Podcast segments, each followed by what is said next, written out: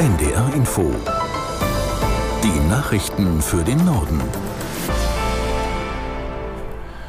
Um 15 Uhr mit Martin Wilhelmi. Die Ratsvorsitzende der Evangelischen Kirche in Deutschland und Präses der Westfälischen Landeskirche Kurschus legt ihre Ämter nieder.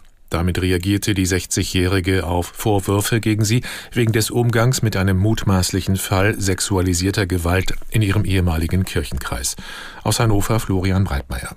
Sie sei mit dieser Entscheidung mit sich im Reinen, erklärt Annette Kurschus in Bielefeld. Um Schaden von der Kirche abzuwenden, gebe sie beide kirchlichen Leitungsämter zurück.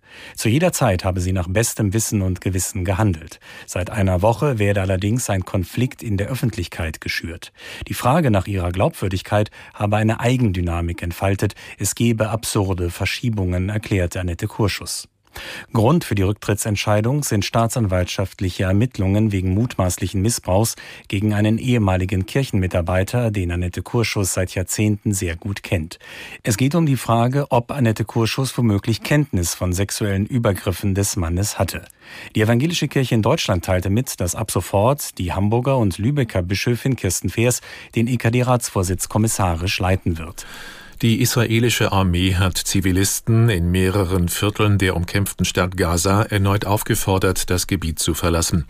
Ein Sprecher sagte, bis zum Nachmittag sollten sich Bewohner zu ihrer eigenen Sicherheit in den Süden des Küstenstreifens begeben.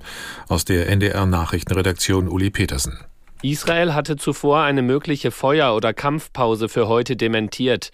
Dennoch gibt es laut Medienberichten Anzeichen dafür, dass die verschleppten Geiseln freikommen könnten und die Verhandlungen mit der Hamas darüber vorangingen. Am Abend soll es ein Treffen zwischen Mitgliedern des Kriegskabinetts und Angehörigen der Geiseln geben.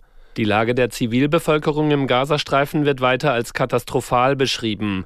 Das UN-Nothilfebüro berichtete, dass Hilfsgüter nur noch Menschen im südlichen Teil des Gebiets erreichen. Die Sicherheitslage lasse es nicht zu, Material in der Stadt Gaza und im Norden zu verteilen. Dort sollen sich noch Hunderttausende Menschen aufhalten.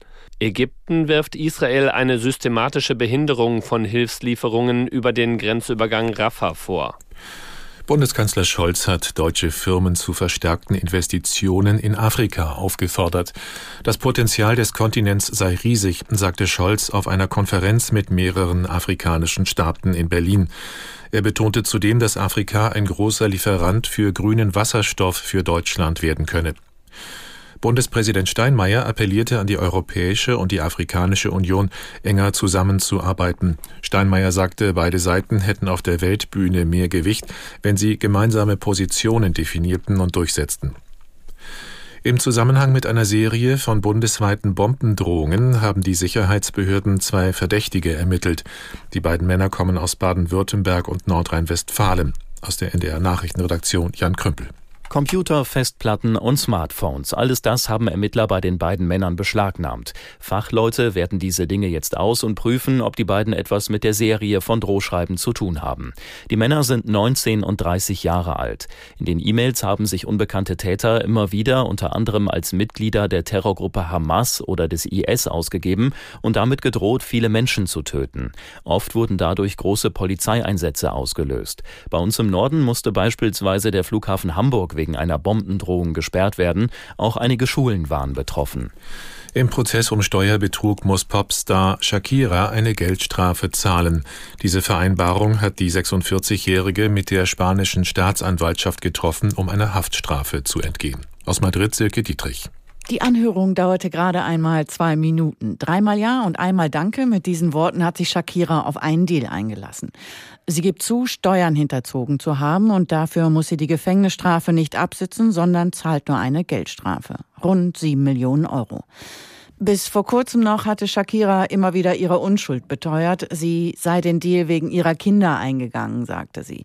Bei dem Prozess ging es um Steuerhinterziehung in den Jahren 2012 bis 2014. Die Staatsanwaltschaft sagt, dass sie in den zwei Jahren mehr als die Hälfte der Zeit in Spanien gewesen sei und deswegen Steuern hätte zahlen müssen. Sie wirft dem Popstar zudem vor, eine Reihe von Firmen in Steueroasen genutzt zu haben. Das waren die Nachrichten.